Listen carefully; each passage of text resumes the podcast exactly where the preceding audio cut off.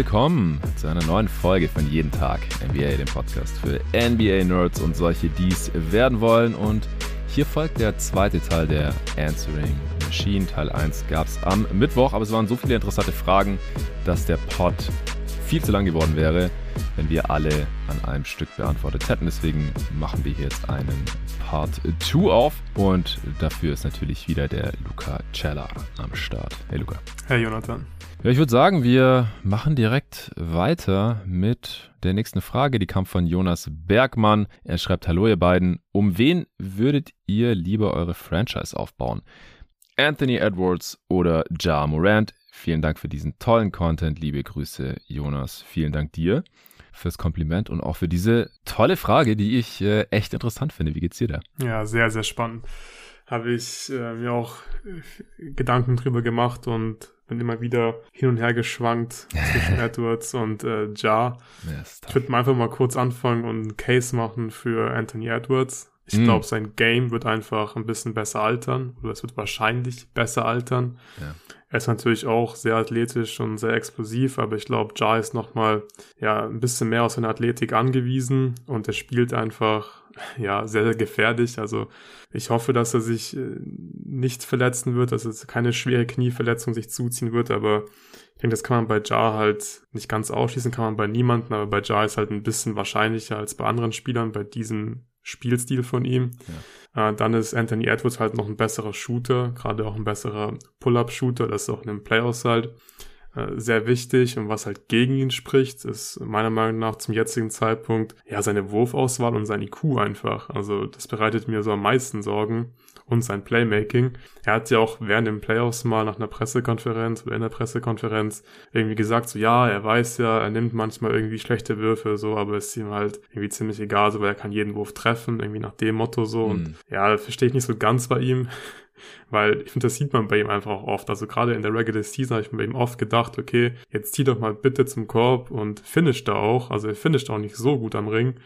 Und ich glaube, da wäre schon noch ein bisschen mehr drin, wenn er einfach schlauer spielen würde und ja, seine Wurfauswahl ein bisschen mehr achten würde. Und Ja ist halt ein deutlich besserer Playmaker, besserer Finisher. Und das ist jetzt schwierig zu bewerten, aber wahrscheinlich auch der bessere Leader, zumindest zum jetzigen Zeitpunkt, als Anthony Edwards. Aber am Ende mhm. würde ich mich tatsächlich wahrscheinlich für Anthony Edwards entscheiden, wenn ich meine Franchise hier ja langfristig aufbauen kann. Der X-Faktor für mich halt hier, dass sein Game wahrscheinlich besser altern wird.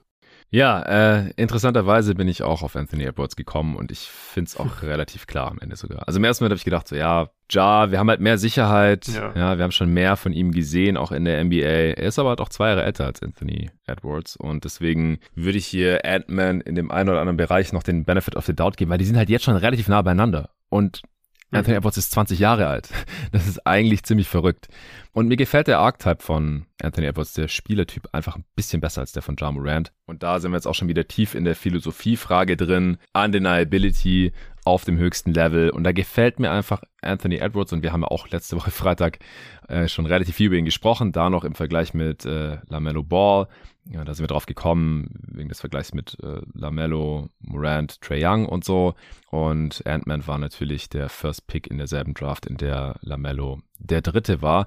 Deswegen liegt der Vergleich da auch immer nah. Wir haben auch beim Top 10 U24 Pod über ihn gesprochen. Er hatte wieder einen schlechteren Start in die Saison. Vor allem die Rookie-Saison war ja echt Licht und Schatten. Erst Schatten, dann Licht.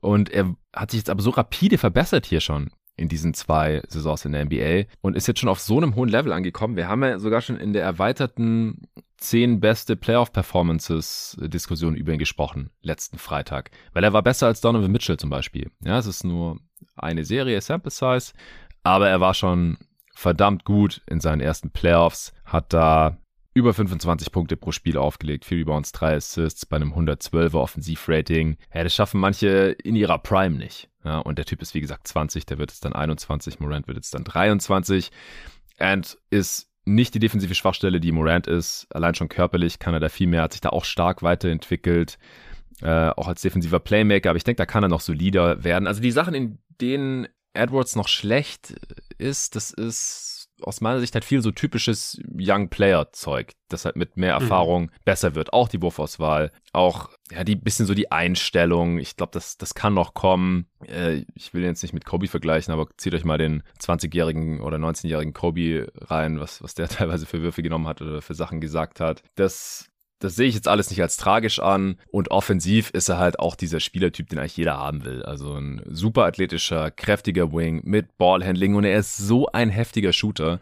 Ich habe ja auch mal die Frage bekommen, wer Steph Curry eventuell als bester Shooter all time gefährlich werden könnte oder diesem Rekord halt mit den meisten getroffenen Dreiern, den er jetzt hat, äh, irgendwie mal noch einstellen oder übertreffen könnte von den aktuellen Spielern. Und da gibt es nur so eine Handvoll ja, wenn die so weitermachen, weil jetzt natürlich auch mehr geballert wird, grundsätzlich, gerade von den besseren Shootern, als, äh, als Steph Curry in die Liga gekommen ist. Ant-Man war einer davon. Der hat jetzt in seinen ersten beiden Jahren über elf Dreier von den Possessions genommen, was schon echt weit oben mit dabei ist. Und äh, jetzt im zweiten Jahr 36 Prozent getroffen, im ersten Jahr 33 Prozent. Also die Quote könnte noch besser werden. Aber er nimmt halt echt wilde Dinge, viele Dinge und trifft halt genug davon, dass das ein effizienter Wurf ist. Also 12 Dreier von der Possession, 36 Prozent, das ist schon ganz weit oben mit dabei, würde ich sagen. Er muss muss auf jeden Fall mehr zum Korb gehen, er sollte auch mehr Freiwürfe ziehen, ist jetzt nicht eklatant schlecht, aber ist schon Luft nach oben, dann könnte er noch ein bisschen effizienter werden. Aber er ist halt besser als Ja Morant im, im selben Alter. Er ist der interessantere Spielertyp für High Leverage Basketball und dann kommt noch die Sache mit der Verletzung dazu. Also auch Ant-Man hatte schon hier und da Knieprobleme, hatte jetzt nicht das risikoaverseste Spiel. Da kommt ihm vielleicht zugute, dass er nicht so gerne in die Zone geht äh, und lieber die Dreier ballert im Vergleich zu Morant. Aber Morant, also das ist, ich kann da manchmal gar nicht hingucken, wenn der Typ abhebt. Und, und er hat jetzt schon diverse Knieprobleme gehabt, ist deswegen jetzt auch aus den äh, Playoffs ausgeschieden, weil er verletzt war. Also ich weiß nicht, ob sie gewonnen hätten, wenn er gesund gewesen wäre, aber es ist, ist halt jetzt schon ein Problem, leider. Und ich glaube halt nicht, dass es besser wird. Also Arne vertritt ja ganz vehement die Meinung, dass es mit Jamorant nicht ewig gut gehen wird. Ist natürlich auch ein gebranntes Kind mit Derrick Rose. Aber diese Spielertypen, das sehen wir halt sehr, sehr, sehr selten, dass die ja mit 30 noch auf demselben Niveau sind, äh, geschweige denn mit Anfang, Mitte 30. Also da ist halt Vince Carter auch so eine Ausnahmeerscheinung, der aber halt auch kein Leichtbau-Guard war, aber der halt auch so ein Highflyer war, ähnlich wie Morant in äh, frühen Zeiten, aber insgesamt halt schon auch, ähm, eigentlich erinnert mich Anthony Edwards eher an Vince Carter halt noch mit dem Dreier zusammen und so, ähm, von der Position und von der Größe her. Spieler, die so spielen wie Morant, die Knie halt normalerweise nicht ewig und das ähm, spielt bei mir auch eine Rolle, aber eigentlich allein schon, wenn ich mir angucke, wo die Spieler jetzt so stehen im jeweiligen Alter und was äh, Edwards für ein, für ein Spielertyp ist, gehe ich eher mit Edwards. Und das hat mich echt überrascht. Also im ersten Moment habe ich noch gedacht, ja, Ja, ist ja klar, wir wissen, der ist jetzt schon All-NBA-Spieler. Ja. Aber. Ging eigentlich genauso. Und eigentlich wiegt halt bei mir immer diese Sicherheit, was wir schon haben. Ja, und Morant ja, kratzt so an der Top 10 gerade schon. Und wie gesagt, war All-NBA, Second Team am Ende. Also ein Top 8 Spieler der abgelaufenen Regular Season. Dass du trotzdem sagst, ich nehme den anderen Dude, das sagt halt sehr viel über das Talent von Ant-Man aus. Kommen wir zur Frage von Marius Neumann, auch der hat zwei rübergeschickt. Er schreibt mal angenommen, Curry oder Tatum würden dieses Jahr einen Titel plus Finals MVP abräumen. Welchen Stellenwert hätte diese Errungenschaft eurer Meinung nach für die jeweiligen Spieler und was würde sich an ihrer Wahrnehmung verändern? Wäre Curry damit zum Beispiel schon ein Top 10 Player all time? Tatum einer der besten Jungstars, welche früh in ihrer Karriere schon Erfolge als bester Spieler erreichen konnten, etc. Liebe Grüße nach Tempelhof aus dem schönen Friedrichshain, ja. Aus der alten Hut, da habe ich auch drei Jahre gewohnt, äh, in die neue. Vielen Dank dir, Marius. Wir haben das ja gestern, ich weiß nicht, ob der Marius die Chance hatte, die Preview schon zu hören, bevor die Frage ausgefeuert hat, schon so ein bisschen angeschnitten und auch in äh, der letzten Answering Machine, also gestern jetzt äh, bezogen auf den Aufnahmezeitpunkt der Finals Preview. Äh, es ist immer noch Mittwoch, äh, später Nachmittag, wo wir hier diesen zweiten Teil der Answering Machine aufnehmen. Also bei Curry, ich, ich weiß nicht, ob er noch viel dazu sagen muss. Ähm, ich habe schon gesagt, das wäre ein Riesending nochmal für ihn jetzt in seiner Karriere. Hat als bester Spieler der Finals oder zumindest als bester Spieler der Warriors noch einen Titel zu gewinnen. Das hat er bisher einfach noch nicht äh, gemacht gehabt in der Form, dass dann halt auch noch äh, Late Prime mit demselben Kern, aber doch einem anderen Team, ohne KD gegen, ja, weiß nicht, die beste Playoff-Defense äh, der jüngeren Vergangenheit oder zumindest eine der besten. Das würde seiner Legacy auf jeden Fall einen Boost geben, aber Top 10 Player all time, also das würde da glaube ich trotzdem noch nicht reichen. Da gibt es schon noch andere Kaliber. Äh, ich will jetzt hier keine Top 10 Liste aufmachen, aber ich glaube, viele von euch haben ja auch das Scott Next äh, Magazine, die erste Ausgabe. Da ging es ja nur um Goats und Top-Listen. äh, abonniert äh, beziehungsweise bekommen, gelesen, wie auch immer. Äh, ich selber habe zu der Thematik ja da nichts geschrieben. Ich hatte Curry aber in meinem äh, perfekten, realistischen Utopia-Team auf jeden Fall drin. Das nicht ohne Grund, aber so auf individueller Ebene, wenn das mein klar bester Spieler ist. Und es ist halt, wenn man sich die Top 10 aller fucking Zeiten anschaut, schon so der Gradmesser ein bisschen für mich dann reicht es, glaube ich, so oder so nicht. Ähm, und Top 20 dürfte da eher passen. Auch hier, ja, wieder kein Zufall, dass in dieser Top 10 halt kein Spieler drin ist, der deutlich unter zwei Meter ist. Das ist beim Basketball halt meines Erachtens so. Wie siehst du das bei Curry? Hast du da noch was hinzuzufügen? Also Alltime-Listen kann ich eh nicht bewerten. Dafür bin ich zu jung und habe zu wenig äh, Basketball gesehen. Aber meine Wahrnehmung, die hängt jetzt nicht äh, von dem Finals-MVP von den beiden ab. Also die Leistung ist für mich hier entscheidend. Es ist immer noch ein Teamsport. Also die können ja. beide eine krasse Serie spielen und dann trotzdem am Ende nicht den Titel und damit dann auch wahrscheinlich nicht den Finals-MVP Award abräumen. Ja, deswegen geht's mich hier einfach eher um die Leistung. Also mhm. klar, für Steph seine Legacy wäre das sehr, sehr cool, wenn er jetzt wirklich ganz klar der beste Spieler äh, von, dem, von dem Champion ist, Finals MVP wird. Ähm, ich würde es ihm ehrlich einfach auch gönnen. Ich würde es richtig, richtig cool finden, wenn das endlich mal klappt. Und ja, Tatum hat, der hat ja eh noch genug Zeit, um Titel zu gewinnen. Von daher würde ich es mir auch einfach wünschen, dass es jetzt für Curry klappt. Aber meine Wahrnehmung, die hängt jetzt hier nicht am Finals MVP äh, ab. Nee, nicht am Finals MVP per se, aber an der Leistung in diesen Finals für mich auf jeden Fall. Ja, also genau, das genau. Ist einfach die, die größte Bühne, also nicht ja. wegen der Aufmerksamkeit, sondern es ist einfach normalerweise das höchste Level am Basketball das wir sehen in der Saison. Es ist meistens kein Zufall, dass halt diese beiden Teams hier gelandet sind. Klar, es kann mal eine Conference schwächer sein als die andere, dann ist vielleicht das höchste Level schon in den Conference Finals erreicht oder was ich bei Warriors Rockets oder so. Aber jetzt haben die Teams ja auch nochmal Zeit, sich aufeinander vorzubereiten, hoffentlich genug Zeit, um fit zu werden und dann haben wir halt wirklich Coaching vom Feinsten, krasse Defenses, sehr gute Offenses, sehr gute Einzelspieler. Also ich bin super heiß und der Spieler, der sich hier durchsetzt, ähm, der wird auf jeden Fall noch ein bisschen was für sein Vermächtnis gemacht haben am Ende. Und bei Tatum, also das wäre auch ein Riesending, gar keine Frage, weil dann, dann hätte er halt schon mal einen Titel gewonnen, als wahrscheinlich dann bester Spieler seines Teams. Und das ist wirklich nicht zu verachten, weil man darf nie davon ausgehen, dass die Zeit von irgendwelchen jungen Teams schon noch kommt. Ja, das dachte man schon oft in der Vergangenheit und fast genauso oft hat es dann halt aus verschiedenen Gründen doch nie für den Titel gereicht. Siehe die Oklahoma City Thunder, die wir in der letzten Folge schon angesprochen haben von 2012. Ja, die waren in den Finals, die haben dann da verloren gegen die Heat relativ deutlich am Ende, obwohl sie übrigens als Favorit in die Serie gegangen waren. Habe ich noch mal in der Twitter-Diskussion nochmal recherchiert, weil jemand meinte, ja, LeBron war so oft äh, Favorit in seinen, in seinen äh, Finals oder bei seinen Championships. Stimmt gar nicht. Ja, der war oft der Underdog, so auch gegen OKC 2012, zumindest was äh, die, die Wettanbieter angeht. Und die Thunder sind danach nie wieder in die Finals gekommen. Ja, Harden wurde dann nicht gehalten, wurde getradet zu den Rockets und Westbrook, KD plus äh, die Rollenspiele, die dann halt noch da waren, es hat einfach nie für die Finals gereicht, auch wenn es teilweise denkbar knapp war. Und dann ist KD halt gegangen und wir haben es einfach nie gesehen, dass dieses Team einen Titel holt, geschweige denn nochmal in die Finals kommt. Und deswegen, die Celtics, die müssen jetzt diese Möglichkeit wahrnehmen. Und wenn Tatum jetzt gewinnt, dann ist das schon mal echt fett für ihn, weil man weiß halt nicht, kann halt sein, dass es der einzige Titel bleibt. Ja, das äh, haben wir, wie gesagt, schon oft gesehen. Oder auch die, die Rose Bulls damals zum Beispiel. Im Endeffekt auch nie in die Finals gekommen, weil der sich dann halt verletzt hat. Die Seven Seconds or Less Suns äh, haben auch jedes Jahr gesagt, ja, aber nächstes Jahr, ja, dieses Jahr Verletzungspech gehabt. Ja, im Endeffekt nie in den Finals gewesen. Oder die Pacers damals mit Paul George und so, die dann immer gegen LeBron rausgeflogen sind. Das Team hat es dann halt irgendwann auch einfach so nicht mehr gegeben. Deswegen auch für, für Boston wäre das äh, ein Riesending hier nach zwölf Jahren. Quatsch, 14 Jahren. 14 Jahre ist schon her. Wieder einen Titel zu holen und äh, das ja, wäre für beide Seiten auf jeden Fall ein krasses Ding. Ja, die zweite Frage von Marius war, wie seht ihr die potenzielle Free Agency von Zach Levine? Klar hat er seine Schwächen, aber könnte er einen Semi-Contender per seinen Trade nicht auf das nächste Level bringen, Luca? Ja, also er kann definitiv ein Team auf das nächste Level hieven. Ich glaube, daran gibt es eigentlich gar keinen Zweifel. Also gerade so im Bereich so Semi-Contender, die Frage ist halt hier für mich, in welcher, in welcher Rolle äh, spielt er dann bei diesem neuen Team. Äh, ich denke, er wäre am besten aufgehoben als ja, zweit- oder drittbeste Option. eines Contenders oder Semi-Contenders, wie Marius es geschrieben hat. Ich denke, als bester Spieler ist er einfach nicht gut genug, aber er kann definitiv einem Team dazu verhelfen, ja, das nächste Level zu erreichen. Ähm, da ist natürlich auch die Frage, wie dieses Team aussieht. Ich denke, dann müsste die erste Option schon auch ein Two-Way-Spieler sein. Davon gibt es einfach nicht so viele in der NBA, also Superstars, die wirklich äh, Two-Way-Spieler sind. Deswegen ist es gar nicht so leicht. Und ja, dann ist auch die Frage, wo soll Zach Levine denn hingehen? Ein Sign-and-Trade wäre auch extrem schwierig, irgendwie unter Dach und Fach zu bringen.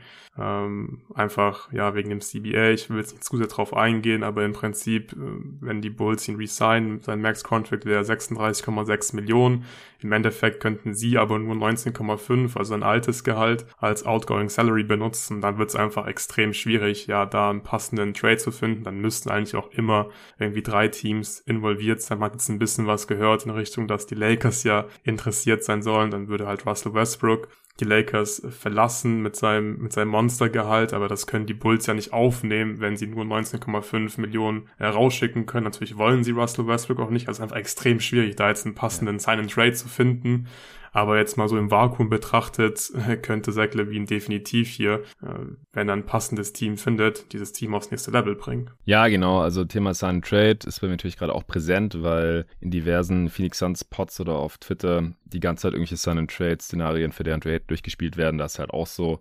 Ähm, man das andere Team muss halt den, den Max-Deal dann aufnehmen und äh, die Suns können so ungefähr 20 Millionen, aber nur an Gehalt ja. äh, straight up für DeAndre Ayton wieder reinholen. Da musst du erstmal eine Situation finden von einem Team, die sagen, hey, wir wollen DeAndre Ayton, wir wollen die Kohle zahlen und wir haben hier diesen Spieler, der da genau reinpasst, äh, den die Suns dann im Gegenzug auch nehmen und sagen, wir sind cool damit, wenn Ayton geht und der kommt oder sowas. Also es ist sehr schwer, dann ähm, ist das aufnehmende Team beim Sign and Trade ja auch hardcapped. Das wollen auch nicht alle Teams äh, unbedingt machen äh, oder können sie auch nicht machen, wenn sie äh, irgendwie schon relativ viel Salary haben.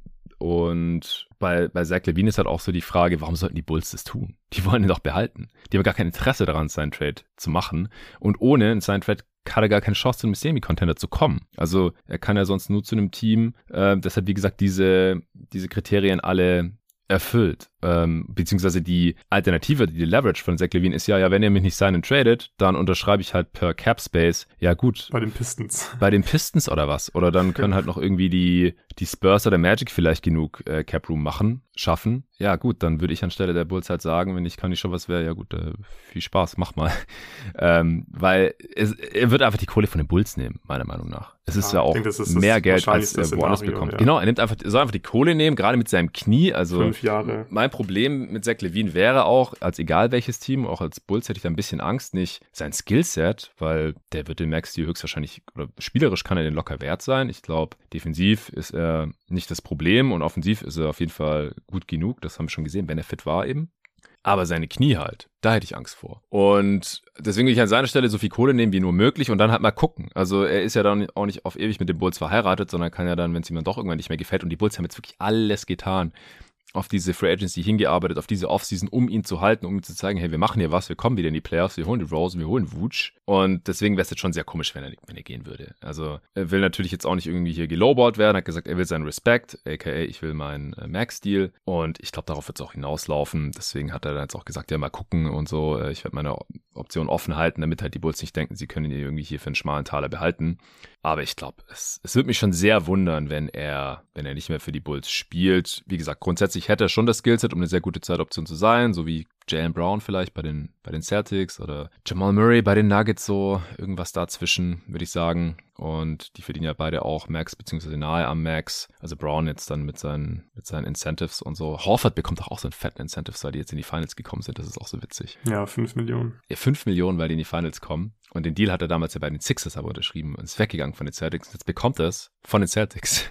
Also, ja, da gibt's witzige Sachen. Äh, zurück zu Zach Levine. Wie gesagt, ich, ich glaube, er bleibt bei Chicago. Alles andere ergibt für mich nicht so super viel Sinn. Ja, glaube ich auch. Gut, dann kommen wir zur Frage von Jan Jansen. Der schreibt, Hoi Jungs, was meint ihr? Wie hätte LeBron in den 80ern Domi... Ach nee, halt. Die Frage kann ein anderer Go-To-Guy stellen.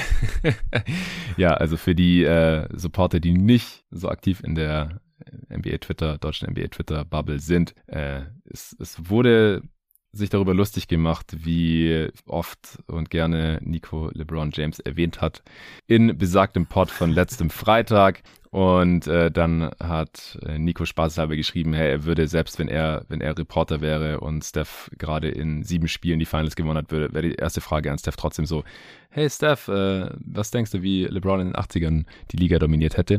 Ähm, zurück zu Jan Jansen. Er schreibt äh, eine ernsthafte Frage zu Miami. Die Heat wurden diese Saison ja extrem gelobt für ihre Trades, wo sie die genau notwendig scheinenden Impact-Player wie zum Beispiel Lowry für mögliches Contending ins Team hineingeholt hatten. Nun war der Impact tatsächlich aber eher bescheiden. Stattdessen hing wie vor zwei Jahren schon extrem viel an Jimmy und es traten plötzlich eher junge No-Names wie Struce in den Vordergrund. Was meint ihr? Kann von älteren Haudigen wie Lowry oder Tucker oder sogar Butler dennoch erwartet werden? Welche Spieler auf dem Markt könnten nun neu als fehlende Puzzleteile angesehen werden, denen man nun versucht nachzujagen. Und gegen welche aktuellen Spiele überhaupt? Den jetzigen Kern des Teams aufzulösen wird wohl keine echte Option sein oder beste Grüße und ein Riesenlob an den unverändert stabilen Content, insbesondere auch für den Mehrwert durch Luca. Ja, vielen, vielen Dank äh, dir, Jan. Jan ist auch ein cooler Dude, äh, lebt mittlerweile in der Schweiz. Ich hatte letzten Sommer das Privileg, da haben wir irgendwie festgestellt, haben wir irgendwie auf Steady äh, Nachrichten ausgetauscht und festgestellt, dass wir beide in Algarve in Portugal gleichzeitig im Urlaub sind und dann haben uns da mal am Strand auf äh, einen kurzen Drink getroffen. Äh, Shoutout gehen raus, auch an die Familie. Und zur Frage, also ich glaube, die Heat haben da nicht so viele Optionen, jetzt großartig was am Team zu ändern. Wie siehst du das, Luca? Nee, in der Free Agency definitiv nicht. Ich glaube, äh, da beschränken sich die Ressourcen auf, auf die Mid-Level beziehungsweise die Taxpayer Mid-Level Exception, dann halt Minimumverträge und vor allem dann auch die eigenen Free Agents, wie zum Beispiel Oladipo Resign, aber ich sehe es einfach auch generell so ein bisschen anders. Also ich habe das Gefühl, dass jetzt äh, Jan der Meinung ist, dass die Heat jetzt keine erfolgreiche Saison gespielt haben und dass jetzt irgendwie, ja, Laurie und Tucker keinen Impact hatten. Und das sehe ich einfach ein bisschen anders. Also zum einen äh, war das eine sehr, sehr ausgeglichene NBA dieses Jahr, was ich sehr cool fand. Und ja. die Heat, die sind halt fast in die Finals gekommen. Also für mich ist es ganz klar eine erfolgreiche Saison. Spiel 7 Eastern ja. Conference Finals. Bitter, dass du rausgeflogen bist, aber für mich wirklich ganz klar eine erfolgreiche so erste Seed Man war eines der besten vier Teams der, ja, der also Playoffs. Also, ist, also, Ja, also klar, es ist bitter. es ist wirklich sehr bitter, gerade weil, weil du auch ein ziemlich altes Team hast, beziehungsweise einfach einen alten Kern hast. Und wer weiß, ob du, ob du noch mal eine Chance bekommst, in die Final zu kommen. Aber unterm Strich ist es für mich einfach eine erfolgreiche, gute Saison gewesen. Und gerade auch Tucker, der war, finde ich, einfach der war, der war ja super wichtig. essentiell dafür, was Miami in der Defense gemacht hat. Also der war so gut in den Playoffs auch wieder, was die äh, Defense betrifft. Ja. Weil du Tucker Total. nicht hast, klar, Bam noch wichtiger, aber so diese Kombination Tucker, Bam, so dann kannst du einfach nicht, nicht switchen oder nicht alles switchen, so wie sie es ja gemacht haben.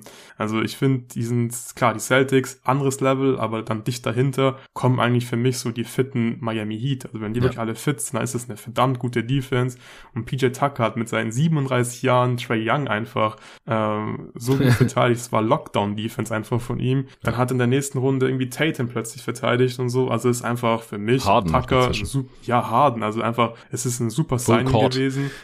ja. Full Court, ja. Also für mich wirklich ein super Signing, sehr wichtig für Miami. Laurie angeschlagen gewesen, auch generell schon ein bisschen enttäuschend dieses Jahr, aber auch der war gerade in den letzten Spielen dann in den, in den Eastern Conference Finals, war unterm Strich trotzdem Plus, finde ich. Also auch er ist defensiv, mhm. finde ich, einfach mit seiner unnecessary Thickness immer noch besser als Gabe Vincent zum Beispiel. Also so, den kannst du einfach nicht hin und her schieben. Du kannst trotzdem noch ein bisschen mehr switchen. Offensiv ist er ein guter Playmaker, spielt gute Kickerheads, kann auch im Normalfall äh, seine, seine Dreier relativ hochprozentig treffen von daher fand ich die Moves im Sommer auch jetzt im Nachhinein betrachtet ziemlich gut. Also ich finde, die Heat haben hier viel richtig gemacht und es ist halt bitter, dass die halt nicht in die Finals gekommen sind. Was jetzt die Optionen betrifft, was man machen kann in der Offseason, wie gesagt, Mid-Level Exception, denke ich, und die Minimum-Verträge, das sind so die Ressourcen, die man äh, zur Verfügung hat und ich habe mir mal ein bisschen angeschaut, ja, wer da irgendwie Sinn machen würde. Ich glaube, sie brauchen auf jeden Fall einen Wing Defender, der gut werfen kann, aber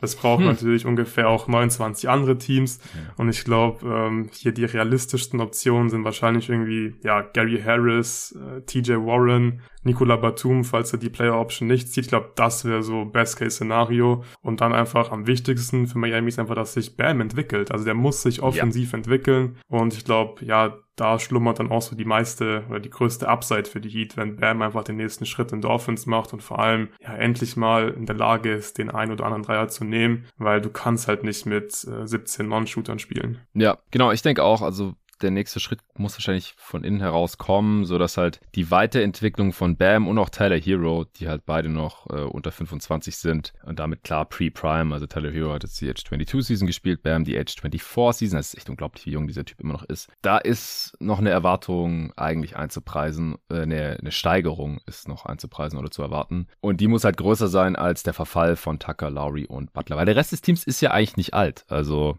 Sonst ist da niemand 30 von den Dudes, die wirklich Minuten sehen. Also Markif Morris ist noch über 30 und natürlich der ewige Haslam, der über 40 ist. Aber die spielen ja nicht. Und alle anderen sollten eigentlich noch besser werden. Gut, Duncan Robinson ist auch schon Ende 20 jetzt langsam. Da muss man mal gucken. Also wenn wenn die nicht irgendwie gerade an einen Star rankommen und dann irgendwie das Salary von Robinson und Lowry in den Trade einbauen müssen oder sowas, sehe ich einfach nicht, wie, wie dieser Kern mhm. aufgebrochen wird. Und Duncan Robinson würde ich jetzt nicht zum Kern zählen, weil der hat in den Playoffs, hat er auch nicht zur Playoff-Rotation gezählt. Wenn die den irgendwie für was Spielbares bekommen oder vielleicht auch sogar nur sein Salary dumpen und dann Struce äh, behalten und dann langfristig zahlen, weil er einfach ein bisschen besser ist als, als Duncan Robinson unterm Strich, vor allem in den Playoffs halt spielbarer, dann kann ich mir schon vorstellen, dass sie es machen. Also entweder quasi ihn abgeben, irgendein Team sagt, ja, komm, wir nehmen den, wir geben dafür jetzt nichts großartig ab, dann habt, seid ihr das Gehalt los, kann ich mir vorstellen. Vielleicht noch für einen schlechten Pick oder was weiß ich, einen anderen Spieler, der, der schlechter ist als Duncan Robinson, aber weniger verdient. Oder dass man halt sagt, okay, wir traden äh, Tyler Hero äh, und Duncan Robinson und vielleicht noch irgendeinen Pick für einen, für einen Upgrade zu Tyler Hero, falls irgend sowas Ja, das ist das sollte. realistische Szenario, denke ich, wird dann wahrscheinlich halt eher während der Saison beziehungsweise zur Trade Deadline passieren. Hm. Aber jetzt in der Free Agency werden sie da nicht viel machen können. Nee, ich, ich denke auch. Und ich wollte auch nochmal unterstreichen, was du gesagt hast. So, das war eine erfolgreiche für Miami. Das war so, ja, das, das Ziel ist natürlich die Championship, aber das realistische Ziel war wahrscheinlich Conference Finals oder Finals erreichen wieder. Wenn alles gut läuft, dann kann so ein Team ja auch mal durchrutschen und komplett Champ werden. Ja, also auch vor zwei Jahren waren ja die Heat nicht unbedingt der Favorit auf die Finals, aber haben es halt schon geschafft. Ich finde es übrigens auch geil, dass jetzt mal dieses, oh, die Heat war nur wegen der Bubble so gut widerlegt wurde. Es ja. ist einfach Bullshit. Endlich, ja. Hört auf, die Bubble zu diskreditieren. Das war auch Basketball mit denselben fucking Regeln auf demselben Feld. So, was ist denn das für ein Schwachsinn? Man sagt doch auch nicht, wenn man zu einem Basketballturnier fährt, ah ja, wir spielen ja sonst nur normalen Ligabetrieb und da spielen wir halt die Hälfte der Spiele zu Hause und jetzt hier bei dem Turnier müssen wir alles auswärts spielen oder was weiß ich, oder hier sind mehr mehr Fans oder weniger Fans als sonst oder ich bin eigentlich ein Streetballer. Ey, es ist alles Basketball, alles andere sind Ausreden in meinen Augen. Ähm, auch gerade wenn Spieler halt, die in der Bubble nicht performt haben, dann die Christi diskreditieren wollen, die dort Erfolg hatten, ja, wen, wen wundert das? Es ist alles Bullshit in meinen Augen. Und die Heat haben jetzt hier gezeigt, dass sie auch außerhalb der Bubble wieder in die Conference Finals kommen können und da äh, nur haarscharf gescheitert sind im Endeffekt. Ja, und dass dieser Kern halt mit Lowry, Tucker und Butler alt ist und einigermaßen verletzungsanfällig, das wusste man auch schon letztes Jahr, als man den Sign Trade für, für Lowry gemacht hat, dass es halt dieses Risiko gibt, dass nicht alle drei gleichzeitig fit sind, wenn es dann um die Wurst geht. Jetzt waren alle drei gleichzeitig angeschlagen, das war wahrscheinlich ähm, eher, ja, schon, schon näher am Worst Case, aber Butler war trotzdem noch krass, äh, Tucker war extrem wichtig in der Defense, wie du gerade schon gesagt hast, und Lowry hatte auch genug Spiele und vor allem in der Regular Season war Lowry auch schon ziemlich gut er hat ja die Heat erst in die Situation gebracht, dass sie überhaupt Heimrecht hatten in der gesamten Eastern Conference, weil sie Platz 1 hatten und hat da eine große Rolle gespielt. Also ich denke, sie werden tendenziell ein paar Tweaks machen. Ich finde die Oladipo-Situation sehr, sehr interessant noch. Noch ein Grund mehr übrigens Duncan Robinson loszuwerden, damit Oladipo mehr ähm, gesicherte Minuten hat in dieser Rotation. Da bin ich halt gespannt, ob sie Robinson loswerden, wenn ja, wie und dann halt, was sie noch mit ihrer Taxpayer Mid-Level machen vielleicht, aber das wird wahrscheinlich nicht so super viel ändern an diesem Team. Aber ich glaube halt, dass sie jetzt noch ein, zwei Jahre auf dem Niveau mitzocken können. Und das ist ja schon deutlich mehr als alle oder als viele andere Teams behaupten können. Und das ist das Ziel. Okay, äh, nächste Frage. Weiter Stengel. Er schreibt, Herr Jonathan und Luca, könnt ihr grob analysieren, wieso sich die Mavs gegen den klaren und eingespielten Number One Seed aus Phoenix durchsetzen konnten? Und gegen die Warriors doch relativ deutlich unterlegen waren. Hat man nicht in Klammern spätestens in den letzten Jahren gut erkennen können, dass in den Playoffs die jeweiligen Matchups viel entscheidender sind als das eigentliche Seeding. Doncic und Co. konnten die Bigs der Suns mit ihrem Five-Out offensichtlich viel besser attackieren als Golden State mit ihren mobilen und switchbaren Wings und Bigs. Was wären andere Faktoren? PS, habt ihr den Ansatz einer Erklärung, was mit CP3 an seinem Geburtstag passiert ist? In Klammern Fluch Talent gestohlen worden, wie bei Space Jam? Fragezeichen. Macht weiter so. Schöne Grüße aus Franken. Ja, schöne Grüße zurück nach Franken an dich, Walter. Danke dir. Ich glaube, im Grunde haben wir wahrscheinlich alle Faktoren hier im Pod schon mal genannt. Äh, wir können es mhm. vielleicht nochmal kurz zusammenfassen. Erst zu Chris Paul. Also hatte wohl eine Oberschenkelverletzung, ist er durchgesickert. Äh, nicht offiziell von ihm, aber über Reporter. Und er ist ja auch nicht, hat sich ja nicht ganz rund bewegt. Aber wie gesagt, das, das gehört bei ihm einfach irgendwie dazu mittlerweile, dass der Körper in den Playoffs nicht mehr so funktioniert. Und das wird auch nicht mehr besser werden mit dem Alter. Muss man wohl mit leben bzw. arbeiten können. Und das sollten die Suns halt auch tun. Also sie sollten aus meiner Sicht jetzt schauen in dieser Offseason, dass äh, nicht mehr so viel von Chris Paul abhängt, weil er, er kann es halt einfach nicht, nicht mehr bringen, die ganzen Playoffs durch. Es ist immer irgendwas, irgendwas anderes. Davon muss man mittlerweile ausgehen und Devin Booker ist nicht gut genug, vielleicht noch nicht gut genug, bisher nicht gut genug, um dann auf einmal das ganze Team konstant durch die Playoffs zu tragen. Das kann er in einzelnen Spielen machen, in einzelnen Serien, aber gegen die Double Teams der, der Mavs war, waren die Suns oder waren er dann halt auch nicht so gut gewappnet, wie es zum Beispiel diese eingeölte Offensivmaschinerie der, der Golden State Warriors war. Wie würdest du das nochmal kurz für den Walter zusammenfassen, wieso die Suns so große Probleme hatten gegen die Mavs und die Warriors dann aber nicht mehr? Ich finde, du hast es ja eigentlich schon ganz gut zusammengefasst. Ich würde vielleicht noch kurz auf den, auf den ersten Teil der Frage eingehen, also ob, ob das Seeding die Matchups nicht wichtiger sind als das Seeding und klar sind die Matchups viel wichtiger als das Seeding. Aber ich glaube, das Problem ist, du kannst ja in der Regular Season ja nicht dir das Matchup aussuchen. Du kannst natürlich schon irgendwie versuchen, mal ein Spiel zu verlieren, dass du irgendwie ja einen gewissen Seed bekommst, aber auch das klappt einfach oft dann nicht so richtig. Und im Endeffekt ähm, musst du auch jeden Gegner schlagen können, um am Ende Champion zu werden. Deswegen, ja, Matchups sind wichtiger, aber ich denke, in der Regular Season musst du einfach spielen, so gut wie es geht, und dann bekommst du halt den, den, den entsprechenden Seed. Und dann sind die Matchups in den Playoffs wichtig, teilweise auch entscheidend, aber die kannst du halt, finde ich, nicht wirklich beeinflussen in der Regular Season. Da muss man dann einfach als Team Matchup versatil genug sein. Und das waren die Suns halt nicht. Und die Mavs dann im Endeffekt halt auch nicht. Da hatten die Mavs im Prinzip das Glück, dass sie halt in der zweiten Runde auf die Suns getroffen sind und nicht auf die Warriors, sonst wären sie wahrscheinlich schon in der zweiten Runde rausgeflogen. Würde ich jetzt einfach mal unterstellen. Und die Suns hatten das Pech oder haben es einfach verpasst, ähm, auf so eine Art der Defense besser zu reagieren. Und auf der anderen Seite defensiv auch versatil genug zu sein, um halt ein Five-Out konstant zu verteidigen und erfolgreich zu verteidigen.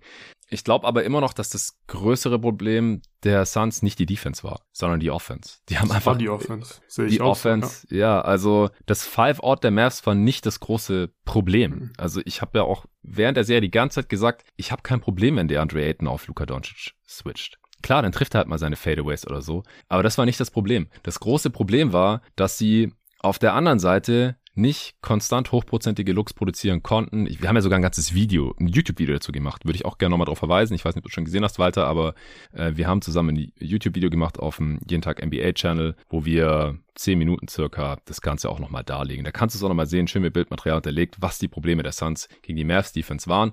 Und die die Warriors sind einfach ein ganz anderes Team. Die sind nicht so Pick-and-Roll-lastig, nicht äh, so Mid-Range-lastig, sondern die spielen eine Outside-In-Offense mit viel, viel Off-Ball-Movement. Die sind es auch gewohnt, dass ein Curry mal gedoppelt oder getrappt wird und das stirbt dann nicht gleich die ganze Offense. Und ja, defensiv sahen die bisschen besser aus als die, als die Suns, ähm, weil sie da halt mit Draymond und auch Looney, der super war in der Serie, einfach ähm, in der Zone. In der, in der Zone, genau, in der Zonenverteidigung auch einen super Job gemacht haben.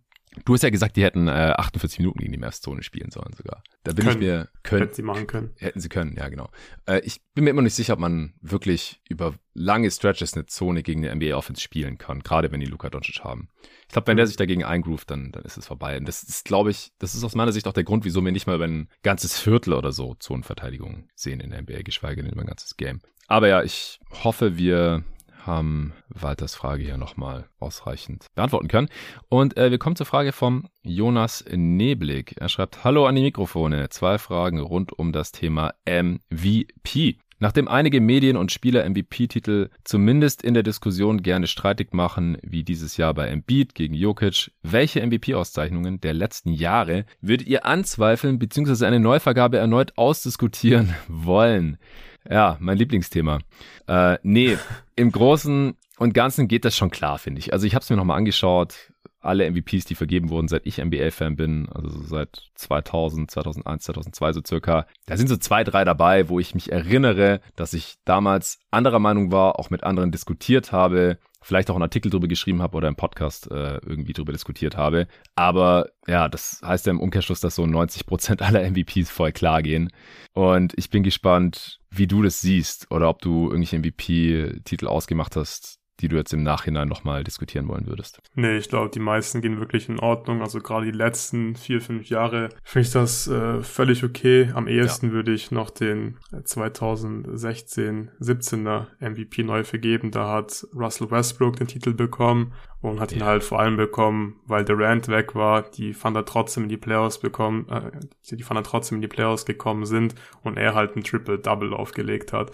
Und es ja. war dann halt so eine geile Storyline. Da hat er halt den MVP bekommen. Und ich denke, dass da sowohl Harden als auch Kawhi in der Saison besser waren und ja, diesen Titel einfach mehr verdient hätten. Aber ansonsten finde ich, ja, geht das wirklich völlig in Ordnung die letzten Jahre. Ja, das, das ist der MVP Award, über den ich glaube ich am meisten diskutiert habe damals auf NBA Twitter. Es ging äh, mega ab.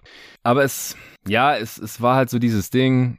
Die Thunder eigentlich kein so tolles Team mehr und Westbrook bringt sie halt in die Playoffs und äh, legt halt seine fast 32 Punkte pro Spiel auf, 11 Rebounds und über 10 Assists. Und er hatte wirklich auch krasse Statement-Games drin in dieser Saison. War auch Klatsch, hat Game-Winner reingehauen und alles. Aber dass dieses Team halt überhaupt gar nichts reißen würde in Playoffs, das war halt so klar. Und die haben 47 Siege geholt. Das waren auch die wenigsten Siege aller MVPs und auch der meisten Kandidaten eigentlich aller Jahre zuvor. Das war schon ein absoluter Ausreißer. Aber die, die Leute wollten einfach diese heftige individuelle Saison von Russell Westbrook aus, auszeichnen. Es war auch einer der knapperen MVP-Votings. Also Westbrook hat mit 888 Punkten gewonnen und Harden hatte 753 dahinter. Äh, Kawhi hatte nur 500 Stimmen. Aber ich fand halt, dass Harden und auch Kawhi individuell die bessere Saison gespielt haben und ihre Teams waren halt auch besser. Und ich bin halt immer noch der Meinung, dass es halt einfacher ist, krass den Boxscore zu füllen bei einem schlechten Team.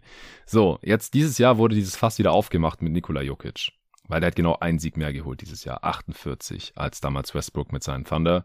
Aber ich finde trotzdem, dass es bei Jokic eine andere Situation ist, weil das Team hat eigentlich, er hat eigentlich bessere Mitspieler, die waren halt blöderweise beide verletzt. Und er hebt das Team trotzdem auf ein, auf ein anderes Level und die Spieler agieren meiner Meinung nach auch alle so an, an ihrem Leistungsoptimum und das war bei den Thunder nicht so. Man darf ja nicht vergessen, dass die, in diesem Thunder-Team 2016-17 spätere All-Stars und All-NBA-Spieler drin standen, die in diesem Team, so wie Westbrook auch gespielt hat, einfach nicht funktioniert haben. Domantas Sabonis war in diesem Team. Spot-Up-Shooter damals. Der war ein Spot-Up-Shooter, der hat sechs Punkte pro Spiel ja. gemacht. Ja, klar, ich glaube, war das seine Rookie-Saison oder seine zweite Saison? Ähm, das war seine Rookie-Saison, also will ich jetzt auch nicht überbewerten hier, aber der stand halt nur in der Ecke rum, hat zugeschaut als, als Vierer. Der hat sechs Würfe pro Spiel genommen und zwei davon waren Dreier. Und davon hat er 32 Prozent getroffen. Also es war halt so genau das Gegenteil von dem Game, das er jetzt hat. Und vor allem Victor Oladipo, ja, der hat, der wurde ja dann getradet gegen Paul George und ist direkt zum All-NBA-Spieler geworden. Der war in diesem Team auch völlig falsch eingesetzt.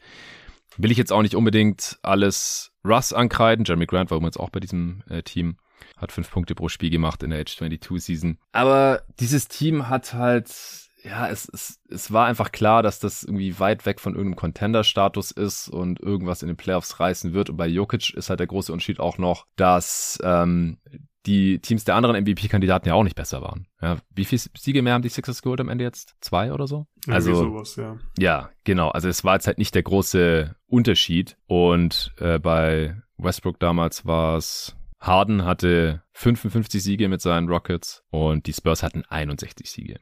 Und es sind halt andere Aufgaben dann, die ein Kawhi und auch ein James Harden in diesem Team übernehmen müssen, weil in einem sehr guten, funktionierenden Team, ja, da hat man halt nicht diese Narrenfreiheit. Äh, man muss nicht so viel machen, man kann oder darf wahrscheinlich aber halt auch nicht so viel machen, dass man halt diesen Boxscore so heftig füllt, wie es halt Russell Westbrook getan hat. Und ja auch die folgenden Jahre immer noch getan hat. Das ist ja auch so ein bisschen der Witz dabei, dass äh, damals halt alle gedacht haben und gesagt haben, und dann nehme ich mich nicht aus, boah, krass, der Typ macht halt echt ein Triple-Double im Schnitt, ja. Der holt als Guard elf Rebounds im Schnitt fast, was ein bisschen auch natürlich am Scheme lag, aber das ist ja auch was, das dem Team Und zu gut, zugute kam. Danke, Steven, Steven Adams, für deine ganzen Boxouts. Genau, genau. Aber es macht ja auch durchaus mehr Sinn oder hat mehr Sinn gemacht damals für die Thunder, dass dann Westbrook diesen Ball greift und direkt in Transition abgeht, als dass Adams den Rebound greift und dann halt ein Outlet zu Westbrook äh, spielt. Das hatte ja schon seine, seine Berechtigung, aber es lag halt auch an Adams und seinen Boxouts, wobei Westbrook halt danach, und darauf wollte ich jetzt eigentlich auch hinaus, äh, interessanterweise ja noch mehrfach äh, ein Triple-Double im Schnitt aufgelegt hat. Der hat in der folgenden Saison dann nochmal für die Thunder 25, 10 und 10 aufgelegt. In der darauffolgenden Saison nochmal für die Thunder 23, 11 und 11 fast. Dann bei den äh, Rockets lief es nicht ganz so gut. Äh, da hat er dann so ein Stretch Gap, wo er wieder auf dem Niveau agiert hat. Über die Saison nur 27, 8 und 7. Einfach auch weniger Assists, weil er weniger Ball in der Hand hatte neben Harden. Und dann für die Wizards hat er wieder 22, fast 12 und 12 aufgelegt. Aber da hat es auf einmal keiner interessiert. Ja, also das, es war schon ein sehr narrativ und storygetriebener Award und mein MVP-Kriterien haben halt eher die Saisons von Harden und vor allem Kawhi Leonard entsprochen. Also das ist auch auf jeden Fall der, den ich am kritischsten gesehen habe in den ja, letzten 20 Jahren. Ich weiß noch, dass der Derrick Rose MVP 2011, 12 ziemlich äh, kontrovers gesehen wurde. 2010, 11, sorry, war das äh, die erste Saison nach äh, LeBrons Decision. Er war so der Willen auch in den Medien. Es war klar, dass er niemals in dieser Saison den MVP Award gewinnen würde. Hat dann auch nur die drittmeisten Stimmen bekommen. Die zweitmeisten hat damals äh, Dwight Howard äh, bekommen. Ich finde den Award jetzt im Nachhinein nicht falsch oder so ähm, dass Derrick Rose keine großartigere Karriere hatte, dass das halt irgendwie schon so sein äh, Höhepunkt war und auch als die jüngste MVP All-Time, ja, Age 22 Season. Dafür kann er nichts, äh, einfach mega Verletzungspech gehabt, beziehungsweise ja, Knie kaputt gemacht, auch weil er halt diese explosive Spielweise hatte aber er, er war damals auf jeden Fall umstritten, sage ich jetzt mal, als MVP, aber das, das war noch vor deiner Zeit. Nee, das habe ich noch, noch, noch mitbekommen. Das war ah, meine so erste Saison. Ah ja, okay. Ja, okay. ja. ja damals fand ich es fand ich's auch cool, dass Rose den Titel bekommen hat. Aber hinterher muss man schon sagen, dass wahrscheinlich auch LeBron da der verdientere MVP gewesen wäre. Ja, man vergisst halt auch schnell, weil die Playoffs bzw. die Finals dann von LeBron ja so enttäuschend waren, die 2011er mhm. Finals gegen die Mavs, dass man ihn im Endeffekt nicht sagt, oh, der hätte auf jeden Fall MVP bekommen können. Macht natürlich keinen Sinn, weil es ein Regular Season MVP ist. Da hat LeBron seine 27-8-7 aufgelegt. Und äh, die Heat waren auch im ersten Jahr direkt äh, echt gut. Also individuell gesehen war LeBron auf jeden Fall der bessere Spieler als Derrick Rose damals, aber das ist ja nicht alles, worum es beim, beim MVP geht. Äh, von daher. Und Dwight Howard ist ja jetzt auch nicht der Spieler, wo man im Nachhinein sagt, hey, der hätte auf jeden Fall mindestens einmal MVP werden sollen. Der war super dominant und mehrfacher Defensive Player of the Year, alles zu Recht aber so ganz glasklarer Spieler, der auf jeden Fall mal einen MVP-Titel hätte gewinnen sollen, im Nachhinein vielleicht auch nicht unbedingt. Aber das wäre also seine Chance gewesen. Wie gesagt, er hätte die zweitmeisten Stimmen nach Derrick Rose, aber mit riesigem Abstand. Vierter wurde Kobe. Und Kobe war ja auch 2008 MVP. Das ist noch der dritte, den ich hier vielleicht anführen würde, weil einfach Chris Paul auch einen sehr, sehr guten Case damals hatte. Und ja, aber halt einfach nicht so die Lobby, sag ich jetzt mal. Kobe hatte noch keinen MVP. Die Worte wollten sie ihm endlich mal geben. Die Lakers waren gut genug. Er war selber gut genug, noch voll in der Prime Age 29 Season. Chris Paul war Age 22 Season. Überraschend stark mit seinen Hornets damals auf individuellem Level. Unfassbar gut. Ich meine auch, dass seine beste oder zweitbeste Scoring Season gewesen ist damals. Und das war halt auch wahrscheinlich so ein bisschen der Fall, wo man dachte, ja, Chris Paul, der gewinnt noch genug MVP-Titel in seiner Karriere. Und wo, bei wie vielen steht er heute? 14 Jahre später immer noch bei null. Weil, ja, dann halt doch irgendwie andere Dudes besser waren. Ja, in dem Jahr hat Chris Paul 21 Punkte pro Spiel gemacht. Im Jahr drauf war er bei 23 fast, also es war die zweit, äh, der zweitbeste Scoring Output. Und die beiden Male waren auch die einzigen Male, wo er die 20 Punkte pro Spiel geknackt hat. Aber Liga angeführt mit fast 12 Assists, Liga angeführt mit 2,7 Steals und er war einfach extrem krass. Das war auch noch vor seinen ersten schweren Verletzungen, da war auch noch athletisch auf einem ganz anderen Level, hat ja auch mal über Dwight Howard drüber geslammt und solche Sachen, die man sich überhaupt nicht mehr vorstellen kann. Ja, das ist noch so der dritte, den ich hier nennen würde. Aber auch hier, so im, im Großen und Ganzen, finde ich es schon okay, dass, dass Kobe den damals gewonnen hat oder halt einen MVP-Titel geholt hat in seiner Karriere. Dann kommen wir zur Frage von sehr anonym. Er schreibt, Hallo, aus meiner subjektiven Warte heraus wurde während der Saison gefühlt sehr oft von Medien um die NBA herum über Offensivrebounds geredet und dass diese am Abnehmen sind. Nun wird aber immer wieder hervorgehoben, dass zum Beispiel Wiggins exzellent offensiv reboundet. Spielt er nur gegen den Trend oder ist das einfach nur heiße Luft? Es würde mich sehr freuen, wenn ihr beide das kurz einordnen könntet. Vielen lieben Dank für die exzellente Playoff-Begleitung. Ja, vielen lieben Dank dir auch, äh, wenn ich deinen Namen hier leider, ich kann dich nicht äh, persönlich grüßen, ist aber auch völlig okay, wenn die Leute hier nicht ihren, ihren echten Namen bei Steady angeben wollen, aber ich glaube, es ist so ungefähr der einzige. Ja, Thema Offensiv-Rebounding. Also meine Gedanken dazu sind, es geht auch hier immer um die Relation zur Liga. Und in der Liga mhm. spielt Offensiv-Rebounding einfach eine immer kleinere Rolle kann man ja sehr leicht ablesen an äh, der Offensiv-Rebound-Rate. Also wie viel Prozent der Fehlwürfe wird gereboundet und das ist einfach rückläufig, weil die Transition zu gefährlich ist mittlerweile. Es ist, es wird priorisiert von den Coaches, dass man eher nicht das offensive Brett crasht, sondern sich, wenn Wurf hochgeht, schon Richtung Transition Defense orientiert. Und weil halt auch weniger Spieler aufgrund des Spacings irgendwo in der Zone oder im Dunker-Spot oder am Zonenrand oder eine Baseline rumlungern oder eine Freiwurflinie, wo halt viele Abpraller hinbouncen. Und an die Dreilinie kommen halt eher weniger äh, Freiwürfe, äh, Freiwürfe sag ich schon, Fehlwürfe, Rebounds. Äh, und der dritte Punkt ist, weil Rebounding halt auch nicht besonders stark mit Siegen korreliert. Also das ist nicht wie, wenn man sich jetzt Offensiv- oder Defensiv-Rating anschaut oder ein paar andere Parameter. Rebound-Rate, ja, da muss man halt kein Top-10-Team oder ein überdurchschnittliches Team sein, um Champ zu werden. Die Warriors sind ein ganz gutes Beispiel. Die haben ja halt auch schon früh mehr Small gespielt als andere Teams. Das hat ihnen an dem Brett natürlich ein bisschen wehgetan, aber dadurch waren sie halt defensiv ansonsten so gut, dass sie trotzdem noch genug Stops bekommen haben und offensiv halt so effizient, dass sie da auch nicht unbedingt die ganzen Offensiv-Rebounds gebraucht haben. Ähm, und ich glaube, dass sich daran halt auch andere Teams so ein bisschen orientieren. Was funktioniert in der Liga, was ist wichtig, was ist nicht so wichtig. Wiggins, um jetzt hier auf das Beispiel von, vom Fragensteller zu kommen, der holt jetzt in den Playoffs 2,6 Offensiv-Rebounds pro Spiel. Was für einen Wing relativ viel ist, aber was ich, ein Steven Adams, der lacht da ja drüber, was der in der Regular Season an Offensiv-Rebounds abgeräumt hat. Das äh, war ja deutlich mehr. Und Adams, der die meisten Offensiv-Rebounds in der abgelaufenen Regular Season geholt hatte, der wurde halt in Playoffs trotzdem vom Feld gespielt, weil defensive Mobilität gegen die Wolves halt einfach viel, viel wichtiger war, als ein paar mehr Fehlwürfe einzusammeln. Wie siehst du das? Ja, im Prinzip hast du es jetzt schon perfekt erklärt. Ähm, ich habe mir die Zahlen davon auch, auch, auch nochmal angeschaut. Also bis zur Saison 2014, 15 da hat die Offensiv-Rebound-Rate immer so zwischen 25 und 26 Prozent geschwankt und 2014, 15, da war sie bei 28 Prozent und ja, nach 14, 15, da ist dann immer wieder ja gestiegen einfach und war dann glaube ich 2011 so bei 30 Prozent, irgendwie sowas. Also da ist schon in ein ganz klarer Trend. Nee, nee, in der Regular Season. Äh, Aber da ist ja dann ein ganz klarer die Zahl? von Cleaning the Glass habe ich sie. Ah, okay, weil bei Square Reference sind, sind die Zahlen ein bisschen niedriger, aber. Ah, okay, komisch. Ja, aber ja, es das, ist auf jeden hängt, Fall ein hängt Trend wahrscheinlich ein bisschen erkennen. davon ab, ähm, was man als Possession definiert. Ja. Also was eine neue Possession ja, ist, ist nicht. Aber ja.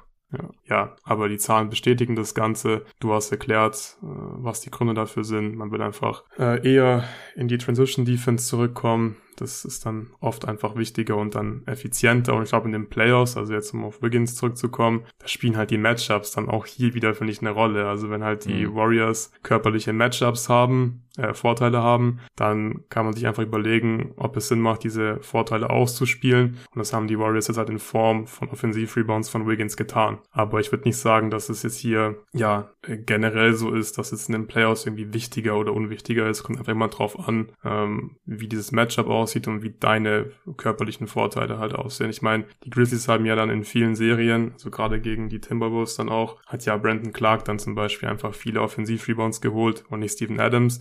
Der hatte halt einfach diese Kombination aus, okay, ich bin defensiv mobil genug und offensiv war, sein, war seine größte Stärke ja sein Offensiv-Rebounding so. Also von daher kommt es immer drauf an einfach, äh, was der Spieler kann, ob man ihn spielen lassen kann und ob es Sinn macht, diesen Spieler halt an die offensiven Bretter zu schicken. Ja, also schönes Beispiel vielleicht noch jetzt aus der aktuellen Regular Season. Das Team mit, dem, mit der höchsten Offensiv-Rebound-Rate waren die Memphis Grizzlies, das einzige Team, das die 30% geknackt hat und zwar ganz genau 30,0% der Fehlwürfe wieder eingesammelt. Und ansonsten gab es nur noch fünf Teams, die mehr als 25% ihrer Fehlwürfe eingesammelt haben. Die Raptors, die Pels, die Pacers, die Jazz und die Knicks. Also ein, ein bunter Mix auch aus, man sieht es ja hier schon, Teams, äh, die zwischen 25 und 56 Siegen geholt haben. Also es ist, korreliert wirklich nicht mit, mit einer guten Saison oder mit vielen Siegen. Und ähm, dann die Sixers zum Beispiel, ja, die haben 20% ihrer Fehlwürfe gereboundet. Also 10% weniger als die Grizz und äh, haben auch 48 Siege geholt oder hatten äh, eine ziemlich gute Offense. Von daher, es, äh, es hängt vom Spielermaterial ab, wahrscheinlich auch ein bisschen von der Coaching-Philosophie, aber es baut jetzt niemand seinen Kader. Äh, ganz im Gegenteil zu Shooting und Spacing zum Beispiel. Ja, das berücksichtigt jeder beim Teambuilding, aber Offensiv-Rebounding, das ist tatsächlich nicht so. Und beim bei der historischen Entwicklung nochmal, dass man das ein bisschen einordnen kann. Also Offensiv-Rebounds werden bei Basketball Reference seit äh, jetzt dann 50 Saisons getrackt. Also die erste war 73, 74 und ja, in den 70ern war die Offensiv-Rebound-Rate immer so um die 30 Prozent. Das ging dann in den 80ern auf deutlich über 30 Prozent, also 33 Prozent circa im Schnitt. Ja, wir haben jetzt noch ein Team, das die 30 Prozent knapp damals 33 Prozent Offensiv-Rebound-Rate im Schnitt. Jeder dritte Fehlwurf wurde gereboundet bis, ja, tief in die 90er bis Mitte der 90er ungefähr. Dann ging das ähm, wieder Richtung 30 Prozent runter. Und dann äh, 99, 2000 waren wir zum ersten Mal unter 30 Prozent in der Liga-Geschichte. Und seither geht's halt immer noch weiter runter. Du hast ja vorhin jetzt die letzten paar Jahre schon angesprochen. Aber wenn es so ein Graph wäre, der wäre einfach relativ konstant abfallend. Das erste Mal auf 25 Prozent runter waren wir 2014, 15 und äh, seither sind wir immer unter 25 Prozent geblieben. So 23, 22 Prozent Rebound-Rate im Schnitt aus den genannten Gründen. Dann äh, können wir zur nächsten Frage kommen, denke ich. Tim Winter schreibt, Hallo ihr zwei coolen Socken. Memphis hat ein junges, dynamisches und aufstrebendes Team. Auch von der Kadertiefe sind sie meiner Meinung nach schon sehr ausgeglichen. Sind sie aber vielleicht schon wieder zu breit? Die Situation erinnert mich ein wenig an die Denver Nuggets von vor ein paar Jahren. Die waren auch zu breit, um allen jungen Spielern Spielzeit zu geben und haben daraufhin mehrere Compensatory Trades eingefädelt.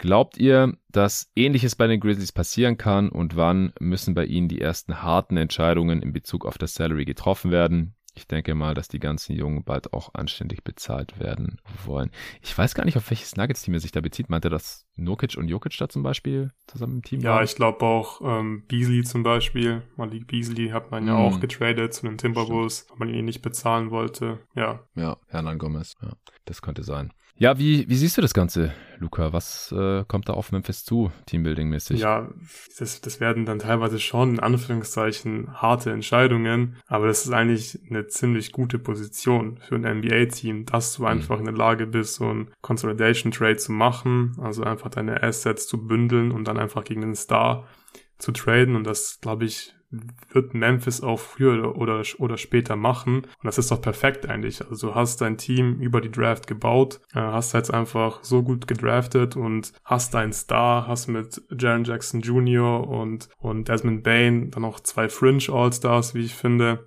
Und dann stehen die eigentlich alle Türen offen. Du hast in, die, in der diesjährigen Draft drei First-Round-Picks. Du hast danach acht Future First-Round-Picks. Also Memphis wird früher oder später diese Assets bündeln und einfach äh, gegen den Star eintauschen. Da bin ich mir ziemlich sicher. Und ja, die ersten harten Entscheidungen, die, wenn man so will, vielleicht sogar schon in der diesjährigen Offseason, dann ist halt die Frage, will man Tyus Jones bezahlen oder nicht? Der wird mit Sicherheit ein Kandidat für die volle Mid-Level-Exception sein bei den anderen Teams. Und ja, ich denke, Memphis wird sich hier auch dann gut überlegen, wie viel will man Tyus Jones bieten. Der ist wahrscheinlich der beste äh, Backup-Point Guard der Liga, aber das ist jetzt auch keine so krass harte Entscheidung, finde ich. Also hm. dann, dann bezahlen sie ihn halt nur für zwei Jahre, dass man das Capsheet hier relativ, ähm, relativ sauber hält. Aber ich denke, Memphis macht da auch einen guten Job, das Front Office macht einen guten Job. Ja. Da mache ich mir eigentlich gar keine großen Sorgen und ich finde die Entscheidung auch gar nicht so hart. Du wirst wahrscheinlich deine, deine Free Agents wie Desmond Bain und so dann,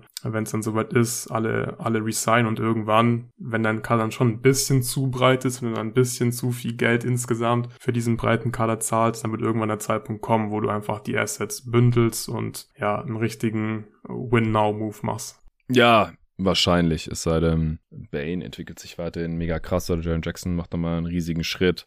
Und dann hast du hier schon ein Trio, das gut genug ist, zusammen mit Ja Morant und dann noch ein paar anderen Rollenspielern. Aber ich denke auch, also Steven Adams läuft halt auch 2023 aus, genau dann, wenn Ja Morants Extension, die er jetzt diesen Sommer mit Sicherheit bekommt, seine Max Extension, ähm, wenn die reinkickt, Jaron Jackson ist schon verlängert worden äh, zu sehr fairen Bezügen, wie ich finde, also team-friendly. Auch ein absteigendes Gehalt, 29 Millionen nächste Saison, dann 27, dann nee, 25, dann nur noch 23 Millionen für Jaron Jackson Jr. 2025, 26. Wann kommt der neue TV-Deal nochmal? Der kommt auch irgendwann um den Dreh. Also da wird Jaron Jackson Jr. dann schon vergleichsweise wenig verdienen eigentlich, obwohl er erwartungsgemäß mhm. wahrscheinlich immer besser werden sollte. Die Frage ist halt, was will man Dylan Brooks geben dann im Sommer 2023? Äh, du hast gerade schon. Ich glaube, den willst du halt traden, glaube ich. Also ja, genau solche, wahrscheinlich solche Spieler halt. Adams, Brooks und so. Ich denke auch, dass der Kern ist definitiv Jar, ähm, Triple J und Desmond Bain. Ich glaube, du kannst die drei auch behalten, dann halt die restlichen Assets bündeln, dann vielleicht jetzt nicht für einen Superstar traden, aber einfach ja einen sehr, sehr guten Starter, der da einfach perfekt noch reinpasst dazu, wenn es halt nicht diesen Superstar auf dem Markt gibt. Genau, also mit Adams und Brooks, das sind zusammen 23 Millionen, glaube ich, irgendwie sowas. Äh, nee, nee, Oder das ist mehr? ist mehr, ist mehr. Äh, Adams verdient 18 Millionen nächste so, Saison nee, und Dylan Brooks 11,4. Ja, 29. Genau, es sind fast 30 Millionen. Ähm, man ja. hat ja auch immer noch ein bisschen, bisschen Wiggle Room, ähm, was die Gehälter angeht. Und wenn du da dann noch irgendwie ein Asset dran bindest, also die Grizzlies haben ja auch noch ihre ganzen Picks und so, ja. dann kannst du da schon was machen, wenn du möchtest und vor allem, wenn du halt denkst, okay, Brooks, ja, der kriegt vielleicht von einem anderen Team einen crazy Deal hingeworfen, das wollen wir nicht äh, zahlen dann, ist auch unrestricted dann und Steven Adams, den, den lassen wir einfach auslaufen und keine Ahnung, vielleicht bleibt er dann für Mid-Level Exception oder so. Ähm, bevor, bevor man irgendwie riskiert, dass die dann ersatzlos weg sind, kann ich mir auch vorstellen, dass man die vielleicht zur nächsten Deadline tradet. Das wäre Asset Management äh, mäßig wahrscheinlich am, am schlausten. Aber sind da schon sehr, sehr flexibel und dann muss man halt schauen, so was wird aus der Williams. Äh, vielleicht wird der dann auch der Starter für Dylan Brooks. Also so ein Konsolidierungstrade, ähm, wie das auch eigentlich heißt, nicht Compensatory Trade. Du hast es gerade auch schon richtig gesagt, Luca, aber der Tim hatte Compensatory Trade geschrieben. Das habe ich noch nie vorher gehört. Macht aus meiner Sicht in dem Kontext auch nicht wirklich Sinn. Ähm, das können die Grizzlies machen, aber müssen sie aus meiner Sicht nicht unbedingt. Und das ist äh, halt, warum das so eine komfortable Situation ist, in die Zach Kleiman und Co diese Franchise auch geführt haben, weswegen er unter anderem auch dieses Jahr vollkommen zu Recht zum Executive of the Year ernannt wurde. Nee, ist schon sehr geil. Und ich gehe halt auch davon aus, dass sie weiterhin smart draften werden und deswegen halt auch immer wieder Spieler von hinten nachrücken. Also ich, ich glaube auch, also es muss sich halt irgendwer zum Co-Star entwickeln, früher oder später zum echten Co-Star für Ja Morant. Und wenn das nicht passiert, dann muss man halt schon einen Trade machen, denke ich. Aber das würde ich jetzt halt auch noch nicht ganz ausschließen hier mit den Spielern. Letzte Frage für heute, glaube ich, äh, von Ingo Apel. Er schreibt, hallo Jungs, Conference Finals sind entschieden, die Stars der Teams haben es mal wieder geregelt und sogar MVP-Trophäen ergattern können. Es wird über die eventuelle Auswirkungen auf die Legacy der großen Spiele diskutiert. Aus meiner Sicht kommen da die Rollenspieler in ihrer Wertschätzung und in den, in der medialen Wahrnehmung viel zu kurz. Ohne sie ist aber ein langer Playoff-Run oder sogar eine Championship gar nicht möglich. Könnt ihr mal was über Teamhierarchien, Missgunst und Wertschätzung zwischen den Spielern in den Teams sagen? Liebe Grüße und spannende Finals. Ja, das wünschen wir dir auch, lieber Ingo. Luca, fang du doch mal an. Was hast du dazu zu sagen? Ja, ich habe eigentlich eine ziemlich klare Meinung. Also zum einen kommt es ja darauf an, welche Medien was sagen. Also wir zum Beispiel haben ja, finde ich, schon viel über Rollenspieler gesprochen in unseren Analysen. Brandon Clark zum Beispiel haben wir jetzt schon mehrmals heute angesprochen. Und die sind alle sehr, sehr wichtig äh, für so ein Team. Aber der springende Punkt ist ja wieder, so du brauchst halt ein komplettes Team. Es reichen nicht nur gute Rollenspieler, es reicht auch nicht nur ein Star ohne guten Rollenspieler. Aber man darf halt auch nicht vergessen, dass äh, du ohne einen Star definitiv in der NBA keinen Titel gewinnst. Du kannst die fünf besten Rollenspieler der Welt haben in deinem Team. Ohne deinen Star wirst du keinen Titel gewinnen. Und der Star, zum Beispiel jetzt Luka Doncic bei den Dallas Mavericks, der macht die Rollenspieler halt viel besser. Ja. Also der macht das Leben für Dorian Finney-Smith und Bullock leichter. Und natürlich müssen diese Rollenspiele auch zu dem, zu dem Star passen. Auch sie machen Doncic das Leben natürlich auf eine Art leichter durch dieses Spacing beispielsweise. Aber du schaust halt, dass du, ja, Rollenspieler findest, die zu deinem Star passen. Aber dieser Star, der macht die einfach auch viel besser. Ohne Luka Doncic würden die nicht so gut aussehen. Und Luka Doncic, der würde eigentlich schon in jedem Team gut aussehen. Der Star oder deine Starspieler, die sind einfach viel wichtiger als deine Rollenspieler. Aber natürlich, du brauchst ein komplettes Team. Du brauchst Spieler, die zusammenpassen, um einen Titel zu gewinnen. Es ist ja nicht umsonst äh, ein Teamsport. Ja, also Rollenspieler sind halt viel austauschbarer. Die machen normalerweise nicht den Unterschied. Sorry, das äh, halte ich für, würde ich für überzogen halten, wenn man das äh, behauptet. Natürlich kann man bei einem Teamsport nicht ohne eine gute siebener oder achte Rotation auskommen. Aber wenn du einen Ausnahmespieler hast, oder zwei, sind die Spieler vier bis acht dahinter nicht so super entscheidend, sondern halt diese ein, zwei Stars, die das Team tragen, die sind in der Regel halt eigentlich alles entscheidend. Und die Spieler neun bis 15 sind ehrlich gesagt ziemlich egal, weil nur sie eh nicht spielen in den Playoffs. So hat das jetzt auch klingen mag. Über den letzten Teil äh, der Frage von Ingo, also Teamhierarchien, Missgunst und Wertschätzung zwischen den Spielern, da will ich gar nichts zu sagen, weil ich es einfach nicht weiß. Wir sind viel zu weit weg von den Teams, wir sind nie im Lockerroom. Ich habe auch keine Quelle, äh, im Coaching-Staff oder so oder ein Beatwriter, der immer da beim, beim Training auch ist und bei den Flü Flügen immer mitfliegen darf und solche Sachen gibt's ja auch, oder die super nah am Team dran sind, da vielleicht auch ein Buch drüber schreiben. Ja, ich, ich könnte halt Quellen jetzt hier zitieren, aber das ist nicht interessant und, und nicht, wie ich arbeite normalerweise. Es sei denn, es passt gerade super gut zu dem Punkt, den ich machen möchte. Aber dazu will ich gar keine Aussagen treffen. Das, ist, das wäre schon unprofessionell. Vor allem, wenn man dann halt irgendwie Einblicke hat, ja gut, der hat das in einem Interview gesagt oder hier in dem Video oder auf Social Media, da sah das jetzt so und so aus. Man hat halt kein ganzheitliches Bild und man kann schon gar nichts vergleichen oder da jetzt irgendwelche Aussagen zu treffen. Ich kann halt sagen, ja, hier der, da hört man immer wieder, der ist ein guter Leader oder der hier vorbildlicher Mitspieler oder so oder der hat eine Ansprache gehalten äh, in, in, in der Halbzeitpause von Game 7. Äh, das hat auf jeden Fall Gewicht oder es spielt eine Rolle. Ich habe das ja auch, äh, um jetzt hier nochmal meinen eigenen Artikel irgendwie unterzubringen vom von der ersten Ausgabe des God Next Magazins vom Team Utopia, da habe ich das ja auch nicht komplett außen vor gelassen, sondern habe auch schon gesagt, man, man braucht auch diese Veterans, die vielleicht nie spielen, nur auf der Bank sitzen, Udonis Haslam, Jared Dudley mäßig, James Jones, äh, mit den LeBron-Teams sind solche Kandidaten. Die spielen vielleicht nie, aber haben trotzdem einen großen Impact aufs Team. Das Problem ist nur, wir können ihn selber gar nicht bemessen. Wir können dazu eigentlich nichts sagen von außen, weil die spielen nicht und deswegen können wir das nicht sehen.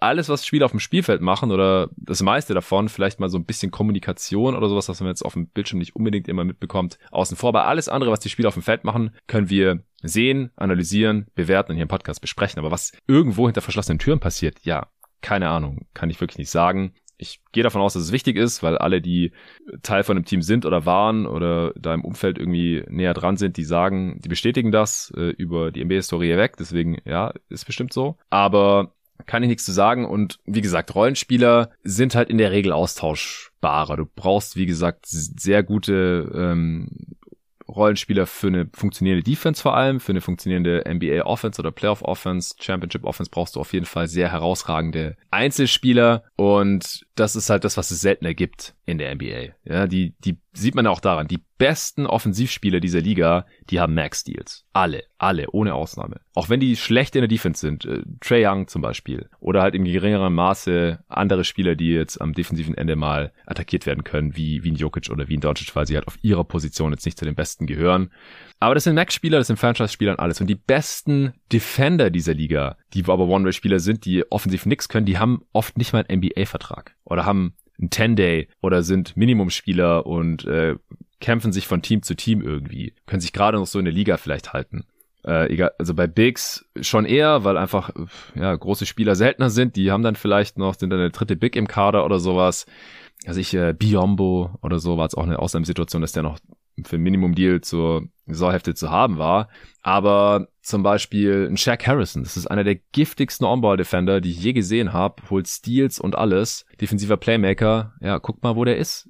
Die meisten wissen es wahrscheinlich gar nicht. Der hätte sich mal hier noch irgendwo in einem Team mit dem 15. Roster-Spot oder hat einen Two-Way oder sowas. Oder Chris Dunn zum Beispiel, auch ein starker Defender, ähm, kann sich auch nicht so wirklich mehr in der Liga halten, obwohl er mal ein hoher Pick war. Da gibt's unzählige Beispiele von. Und deswegen ist es aus meiner Sicht halt auch folgerichtig, dass halt die Stars mehr Beachtung bekommen oder man denen halt irgendwie mehr, mehr Lorbeeren zukommen lässt, weil ohne die geht halt wenig man braucht in der Offense halt Spieler, die Vorteile kreieren, die Hilfe forcieren und, und dann gibt's halt auch einfachere Abschlüsse für die Rollenspieler. Und wenn es nicht passiert, da, dann machen die Rollenspieler halt gar nichts. Und entsprechend wird halt auch über sie berichtet. Und klar, dann ist halt die Frage, wie nerdig möchte man den Content haben? ESPN und Co., die können natürlich in ihren Fernsehübertragungen oder in ihren äh, ja, Format mit viel Reichweite jetzt nicht großartig über die Bankspieler sprechen, weil die meisten, die zugucken, kennen die gar nicht. Dann denken die, was ist das, interessiert mich nicht, ich schalte um. Und bei uns, bei jeden Tag NBA ist natürlich was anderes. Die Leute hören zu, weil wir auch über Grant Williams und äh, Brandon Clark oder Tyus Jones oder Anthony Melton oder Steven Adams oder wie sie halt auch alle heißen, äh, irgendwie noch was zu sagen haben und, und halt irgendwie sehen, wenn die wichtig sind oder welche Rolle die haben. was, wie, inwiefern die vielleicht wichtig sind für Adjustments äh, oder wie wichtig jetzt hier ein Maxi Kleber oder ein Dorian Finney-Smith oder ein Reggie Bullock für die Defense der Mavs war, das tun wir ja schon. Aber trotzdem kommen wir natürlich nicht umhin, immer wieder zu betonen, dass dieses Team mit der Leistung von Luka Doncic steht und fällt. Das ist klar. Weil im Endeffekt muss man mehr Punkte machen als der Gegner und das äh, kriegt man halt nur hin, wenn man sehr, sehr gute Stars hat oder mehrere. Okay, dann wären wir auch schon durch hier mit allen Fragen. Das war der zweite Teil, der auch wieder über eine Stunde ist. Fast genau gleich lang. Da hatte ich doch das richtige Gespür nach äh, der letzten Frage des ersten Teils äh, den Cut zu machen. Ich muss mal schauen, ob ich heute noch äh, durchkomme mit der Redraft 2016. Falls ja, dann droppt die am Donnerstag. Falls nicht und ihr diesen Pod jetzt hier schon am Donnerstag in eurem Podcatcher hattet, dann kommt die Redraft am äh, Samstag. Denn Freitagmorgen ist klar, gibt's hier die Analyse zum ersten Spiel der NBA Finals 2022. Äh, ich äh, kann es gar nicht erwarten, dieses Spiel anzuschauen und dann für euch hier morgens direkt äh, bei jeden Tag NBA zu analysieren. Vielen Dank allen fürs Zuhören. Natürlich danke an alle Fragensteller und danke für Supporten. Also ich habe es ja im letzten äh, Teil schon mal angesprochen, die Frage beantwortet vom Dieter. Ohne euch Supporter würde es diesen Pod nicht geben. Das ist einfach so. Und nur wenn alle dabei bleiben oder die allermeisten dabei bleiben und vielleicht noch mehr dazukommen, als jetzt äh, vielleicht auch kündigen müssen, dann dann kann es hier nächste Saison weitergehen. Äh, denn wie gesagt, alleine kann ich es nicht mehr machen. Das geht einfach nicht äh, nach drei Jahren. Ich bin zu sehr durch. Äh, das ist nicht gesund auf Dauer. Ähm, und für eine zweite Person reicht finanziell gerade einfach noch nicht. Oder für, für zwei halbe zweite Personen oder irgendwie sowas. Ähm, und es, es wäre sehr schade, wenn es jeden Tag NBA nicht mehr geben würde, weil eigentlich funktioniert's ja. Es gibt hunderte von Leuten, denen das was wert ist im Monat und es hören tausende von Leute an, so dass äh, es auch für Werbepartner interessant ist. Aber es ist halt einfach noch bisschen zu fragil aktuell, um jetzt hier irgendwelche feste, festen Aussagen für die Zukunft zu treffen oder um anderen Leuten halt konkrete Arbeitsplätze anzubieten für die Zukunft. Ähm, und deswegen wäre es cool, wenn, wenn ihr vielleicht auch nochmal in eurem Bekanntenkreis, Freundeskreis, bei euren Teammates äh, jeden Tag NBA empfehlt oder bei Leute, die, bei Leuten, die noch irgendwie unschlüssig sind, wo ihr das wisst, ob sie supporten sollen oder nicht, äh, wenn ihr da vielleicht nochmal ein gutes Wort für jeden Tag NBA einlegen würdet und nochmal betont, wie wichtig das ist. Wie gesagt, wir, wir tun hier hinter den Kulissen alles, wir versuchen verschiedenste Formate, wir machen uns äh, Gedanken zu überlegen, wie wir jeden Tag NBA noch populärer machen können, wie wir neue Hörer rankriegen können, wie wir die Hörer binden können, wie wir die Hörer zu Supportern machen können und wie wir dann auch die Supporter binden können, damit das Ganze hier langfristig am Start bleiben kann. Ich, ich gebe wirklich alles. Ich gebe äh, seit drei Jahren 110 Prozent. Ich hoffe, man merkt es im Podcast. Und es wäre dann halt auch schön, wenn es honoriert wird. Und das Feedback ist super. Das ist wirklich toll.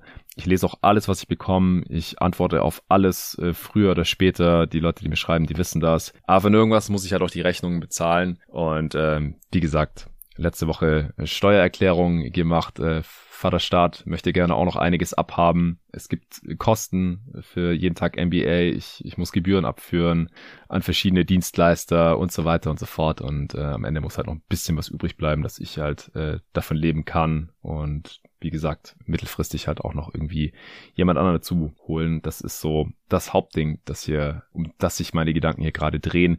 Wenn es äh, auf das Ende dieser Saison zugeht, nach den Finals, wie gesagt, Draft Coverage ist schon in Planung, da kamen jetzt auch schon Fragen, wann geht's los. Äh, nächste oder aller spätestens übernächste Woche geht's da los. Ähm, da werden hier die ganzen Prospects vorgestellt, wieder in drei Pots, wie die letzten Jahre auch schon. Einmal Wings, einmal Guards, einmal Bigs, mit drei verschiedenen Experten. Es wird wieder die Mockdraft mit David geben, hat er, hat er mir schon versprochen, hier live im Pod äh, Anfang der Woche. Und nach äh, der Draft wird es auch eine Draft Recap geben. Natürlich, was da in der Draftnacht alles passiert ist, was überraschend war, was spannend war, was es an Trades gab, gibt es ja auch jedes Jahr welche. Und dann gibt es auf jeden Fall auch wieder die Mock Offseason ist auch schon in Planung wieder, wie letztes Jahr, eines der beliebtesten Formate hier bei jeden Tag NBA und dann wird natürlich auch die Free Agency ja noch covered bis irgendwie so ja Mitte Juli hinein. Da gibt es dann äh, irgendwie noch die besten Offseasons, äh, die schlechtesten Offseasons, vielleicht ein erstes Power Ranking und äh, dann, dann brauche ich dringend mal Urlaub.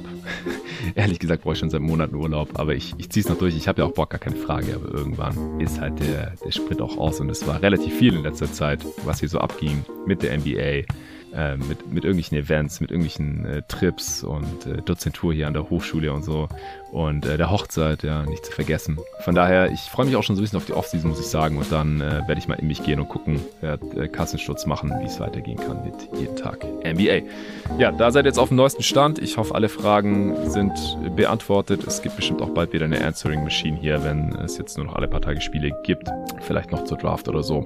Wir werden sehen. Nochmal danke an alle. Ohne euch wäre jeden Tag NBA nichts. Und bis morgen.